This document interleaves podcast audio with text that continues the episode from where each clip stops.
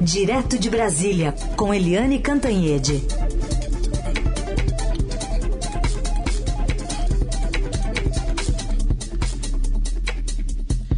Oi, Eliane, bom dia. Bom dia, Heisen, Carolina, ouvintes. Bom dia, Eliane. Bom, queria te ouvir primeiramente falando sobre é, esse, esse, avanço né, da CPI para um flanco que ainda precisa ser explorado, que é a, a questão envolvendo a Prevent Senior, e como os senadores estão se comportando aí nessa reta final, incluindo o próprio senador e, e, e relator Renan Calheiros brigando com, ali com governistas ontem, foi uma, uma mostra, né, de que no noticiário a gente falou muito mais sobre isso do que do próprio não depoimento do, do Danilo Trento. Queria te ouvir sobre essa reta final e os riscos também que ela traz. Olha, é, ontem eu estava assistindo a CPI e estava assim meio entediada, entendeu? Aquela chatice, pergunta, aí ele não responde, pergunta, não responde. Eu estava até meio distraída. Aí, de repente, começou a briga entre o senador Renan Calheiros, que é o relator, e o senador Jorginho Melo, que é o líder ali, um dos líderes é, da tropa bolsonarista. E aí a coisa ficou feia. Foi picareta pra cá, ladrão pra lá, vagabundo. E olha, o clima esquentou e até eu brinquei depois com o, vice-presidente da CPI, o senador Randolfo Rodrigues, que o que mais marcou foi a corridinha dele ali para segurar o senador Renan, porque ali poderia ter ido às vias de fato. Os senadores tiveram que fazer um cerco em torno do Jorginho Melo e o Randolfo Rodrigues sair correndo atrás do Renan Calheiros, porque senão ali poderia ter uma troca de sopapos em plena CPI. E ninguém a essa altura estava mais preocupado com o depoente, que é o Danilo Trento, e todo mundo preocupado com a própria CPI. Bem, isso me levou a escrever a coluna de hoje no Estadão, dizendo o seguinte, que está na hora da CPI deixar os depoimentos para lá, deixar essa exibição pública para lá e se concentrar no principal. O que, que é o principal? é o relatório final do senador Renan Calheiros uh, e depois a negociação jurídica, política, para que não deem pizza, né? De pizza basta a pizza do presidente Jair Bolsonaro em pé na rua lá em Nova York. Ninguém quer uma pizza na CPI. Então, tem que negociar com a Procuradoria-Geral da República, tem que negociar com a Câmara, com o Supremo, enfim, fazer o, o trabalho direito. E esse, esse relatório final, imagina, eles têm toneladas de informações, de documentos, de depoimentos, é, de vídeos e áudios e tem várias frentes né, da, do relatório final. Uma é o negacionismo do presidente Bolsonaro, que trabalhou é, o tempo inteiro contra todas as medidas de combate ao coronavírus, é, trabalhou contra máscaras, contra isolamento social, contra vacinas, até hoje não se vacinou, e enquanto fazia propaganda de medicamento que não é autorizado, que não é adequado, não é, é, é, previsto para combate à Covid. E também o presidente trabalhando a favor das aglomerações, né, a favor de pesquisas fajutas, dizendo que não morreu tanta gente assim. Ontem mesmo o presidente disse, Olha, muita gente morreu porque ia morrer mesmo. A Covid só antecipou um pouquinho. Gente com comorbidade, que dizia uma falta de empatia, uma falta de respeito, uma falta de, de postura, de compostura. Isso é um dos itens do relatório final. Outro item do relatório final é, é que a CPI mirou no que viu, e acertou no que não viu, porque ninguém estava imaginando que fosse chegar a corrupção. E cá para nós, a história da, da VAT vendendo vacina que não tinha, a história da Precisa Medicamentos vendendo pelo maior preço uh, uma vacina que nem autorizada era em lugar nenhum. É, aí mistura o general da ativa com o cabo PM da ativa, com uh, tenente-coronel da reserva, aí com é, reverendo que faz é, bondade Miami. É uma coisa horrorosa. E aquele monte de, é, de lobistas pululando daqui e dali. E no meio disso tem a família Bolsonaro também porque um lobista é amigão do filho 04 e ajudou o filho 04 a montar a sua empresa, né? O outro de ontem é suspeito de ter feito uma viagem a Las Vegas com o senador Flávio Bolsonaro, que aliás foi quem abriu as portas do BNDES para a Precisa. Né? Então, tudo isso é, vai criando ali as frentes da CPI. Outra frente muito importante é aí o que a gente chama de frente genocida, que é primeiro Manaus, né, a população de Manaus precisando desesperadamente de oxigênio e o Ministério da Saúde levou caixas de cloroquina com ivermectina, o tal do kit Covid, e fez até uma, um vídeo, uma campanha para o uso desses, dessas coisas horrorosas que podem ter matado até muita gente. E agora se soma isso a Prevent Senior, que é um dos casos mais graves da CPI. Mas tudo isso, gente, a CPI não, vai, não pode ficar anos investigando tudo isso. É uma frente enorme de investigação. A CPI já levantou tudo que tinha que levantar. Agora é passar o bastão para quem de direito a Procuradoria-Geral da República, a, o Ministério Público em geral, a Re, Polícia Federal, a Receita e deixa que os órgãos de investigação completem esse trabalho da CPI que tem sido excelente, mas tem que focar no principal.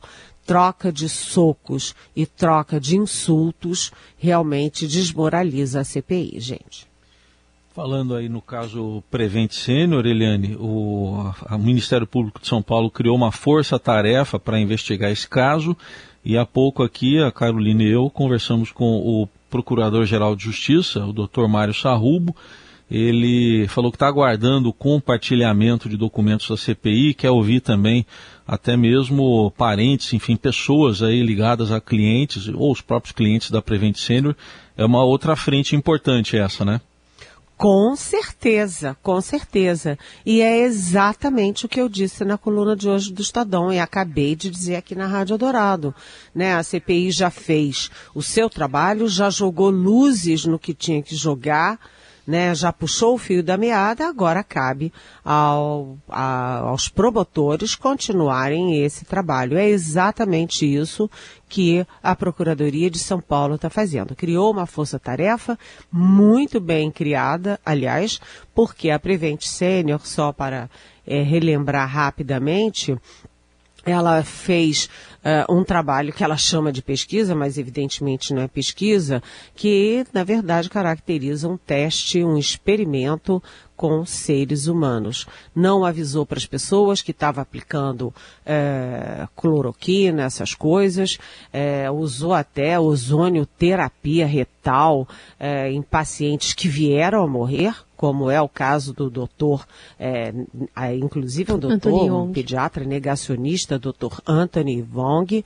a, também a Regina uh, Hang, que é a mãe do Luciano Hang, é um empresário mormo, bolsonarista, é, e além de tudo, né, o próprio representante da Prevent Senior disse na CPI, disse claramente que eles mudavam a CID, ou seja, mudavam é, o, o prontuário do paciente para tirar a Covid depois de 14 dias de internado e de 21 dias de internado na CPI. Então, se o paciente morria, não tinha a referência à Covid no atestado de óbito. Isso é subestimar os números, as estatísticas e é fraude criminosa né, fraude criminosa. Então, acho que foi excelente essa alternativa, essa, essa decisão da Procuradoria, e é isso que precisa ser feito. Aliás, só para registrar também, uh, o Procurador-Geral da República, Augusto Aras, que já foi uh, aprovado, já foi sabatinado e aprovado pelo Senado ontem, foi reconduzido para uma segunda, um segundo mandato na PGR.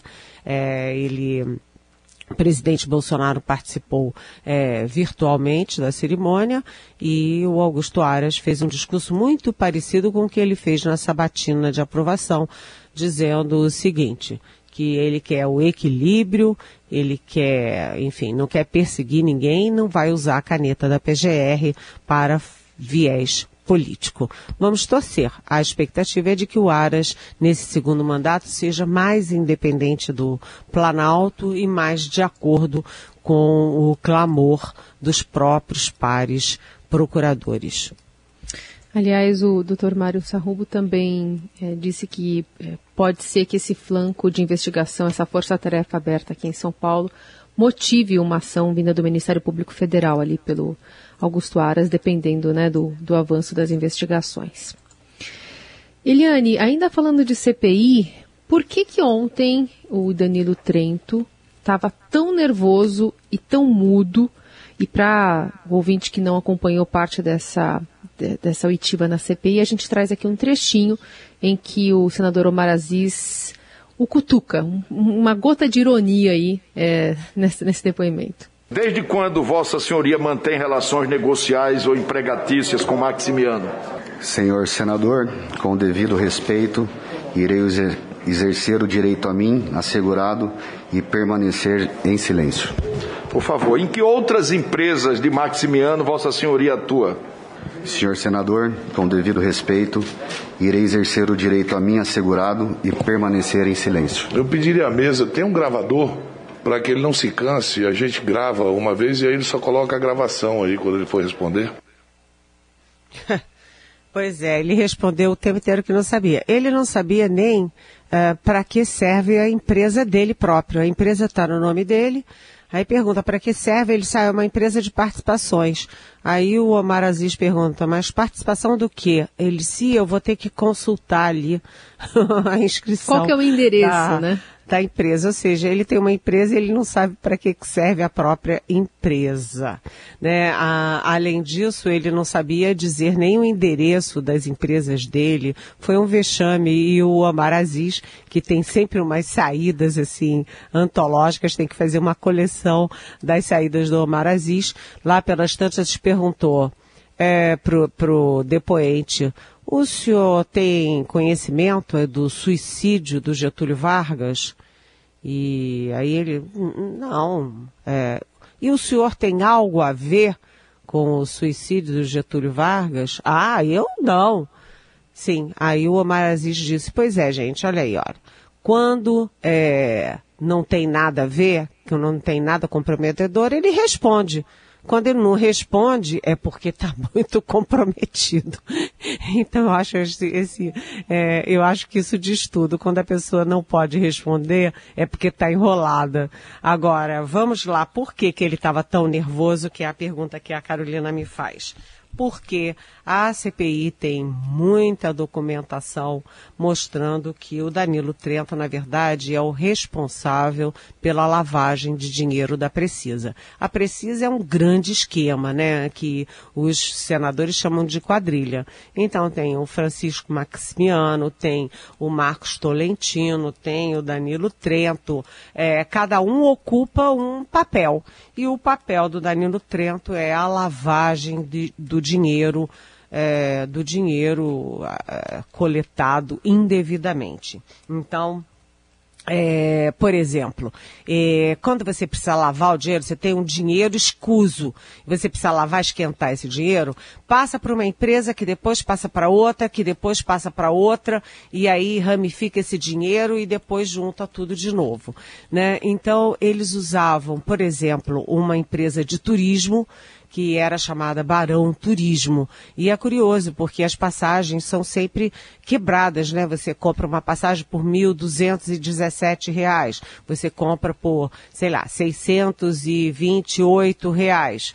mas a Barão Turismo, que teve uma bolada em 2020, é, recebia tudo em, em, em valores redondos, 20 mil, 30 mil, 20 mil, 30 mil, é, e ela é suspeita de fazer parte desse, desse esquema.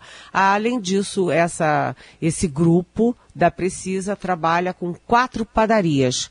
Né, e põe dinheiro para cá, e põe dinheiro para lá, e tira daqui, e põe dali. E uma das padarias, por exemplo, em curto espaço de tempo, recebeu depósitos de nove mil reais. Nove mil reais de pãozinho, olha, vai engordar todo mundo, hein? Porque haja pãozinho. E, por fim, a, esse grupo da Precisa e o próprio Danilo Trento é, criaram uma offshore em Wyoming, nos Estados Unidos. Por que é o Wyoming? Porque é o estado que, onde tudo é fácil, é fácil criar empresa, é fácil fechar empresa, é fácil abrir offshore, fechar offshore e, enfim, facilita o trabalho. E essa empresa funcionou de 15 de fevereiro a 25 de fevereiro, recebendo uma bela bolada.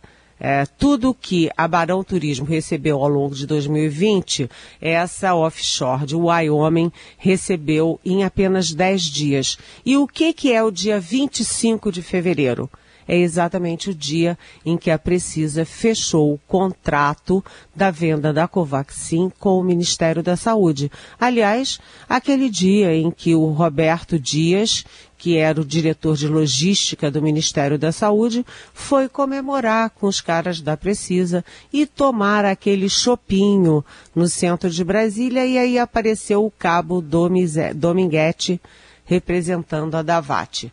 Lembram? Que aí ele falava de um dólar de propina por é, dose de vacina. Então dava 400 milhões de doses.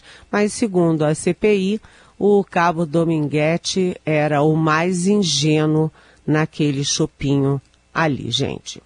Agora, para falar da reforma administrativa, que deu mandada lá na Câmara, mas ainda tem muito chão pela frente. O relator, o deputado Arthur Maia, disse que o texto aprovado ajuda na qualidade do serviço público prestado no país. A Eliane já vai explicar, mas antes vamos ouvir aqui o que disse o relator Arthur Maia. Um texto equilibrado e sensato e que de fato é, é, contribui de maneira decisiva para o desenvolvimento da condição do serviço público a ser prestado no país. Bom, avançou, mas também tem muitas resistências, né, Eliane? Tem. É, a primeira resistência à reforma administrativa vem do presidente Jair Bolsonaro, que sentou em cima, trancou na gaveta durante meses. Uh, o, ele assumiu, né, ele fez a campanha em cima das reformas, é, de fazer uma política econômica liberal, fazer reformas, é, destravar o Estado e tal, e não fez nada disso. Quando o, o Paulo Guedes, ministro da Economia, mandou a reforma da administrativa, o Bolsonaro nem leu, abriu a gaveta, trancou lá dentro e esqueceu durante muitos longos meses. Agora, como a coisa estava ficando complicada, é, a reforma voltou à tona e foi aprovada por 28 a 18 na comissão especial da Câmara. É, mas ainda tem muito chão, porque depois da comissão especial tem, tem também o plenário, como envolve é, Constituição, tem dois turnos na Câmara, dois turnos no Senado, enfim, é uma long, um longo processo. Mas vejamos é, o que, que foi aprovado ontem. Primeiro, a estabilidade é, a estabilidade para todos os funcionários continua valendo mais com uma brecha uma brecha que pode ser muito relevante. Por quê? Porque permite é, abertura de processo e pre, pe, é, permite demissão no caso de avaliação negativa de desempenho, desde que aprovada por um colegiado. Ou seja, não pode ser o chefe que implica com o fulano ou com a fulana e demitir o cara. Não, ou a moça. Né? Tem que passar por um processo de investigação e passar por um colegiado e aí você tem aí uma frente de demissão, porque hoje funcionário público, eh, meus pais foram funcionários públicos exemplares, eu tinha muito orgulho disso, eu tenho o maior respeito ao funcionário público, mas a gente sabe que tem muito funcionário público que faz o que bem entende, né? Uns vão para o exterior e chega lá e não trabalha e não tem ninguém aí para olhar o que, que eles estão fazendo. Então, acho bom quebrar o princípio imutável da estabilidade. Eles também criam contratos temporários de longo prazo, de até 10 anos. Talvez seja um pouco demais, é, mas é uma novidade na, na, na aí na, nas leis, nas regras da administração pública. A aposentadoria integral para policiais surpreende, porque é uma reforma administrativa que está mexendo na reforma da Previdência. Quando você fala aposentadoria integral, isso é uma questão de previdência social não tem nada a ver com reforma administrativa. Então, isso é um ponto polêmico. É, também permite corte de salários e jornada, que você corta a jornada e o correspondente ao salário até 25%. Tem que ver em que condições, é, como detalhar isso. E também é, o que surpreende, e aí todo mundo dá, é uma grita, é que a elite do judiciário fica de fora. Né? Todas as medidas do presidente Bolsonaro, inclusive a reforma da Previdência, que veio do Executivo para o Legislativo e foi aprovada, é, favoreceu, todas elas favoreceram muito as Forças Armadas, principalmente a Previdência. E agora é, tem aí uma, uma negociação né, vamos dizer, um acertinho ali entre executivo, legislativo e judiciário para deixar a alta cúpula do judiciário fora do rigor eh, da, do, da reforma administrativa. E isso mantém é, licença prêmio, uma série de vantagens. E a gente sabe que o judiciário é um, é um poder que estoura o teto de salário o tempo inteiro. A gente vê juiz ganhando 100 mil reais, 90 mil reais o tempo inteiro fora da lei. Então, acho que é importante deflagrar a reforma administrativa, é preciso mesmo enxugar, dar mais modernidade, mais agilidade, mas ainda tem muito ponto polêmico e ainda tem muita discussão pela frente, gente. Muito bem. Eliane, obrigada por mais uma semana. Segunda-feira a gente volta a se falar. Um beijo. Bom fim de semana. Beijão. Tchau.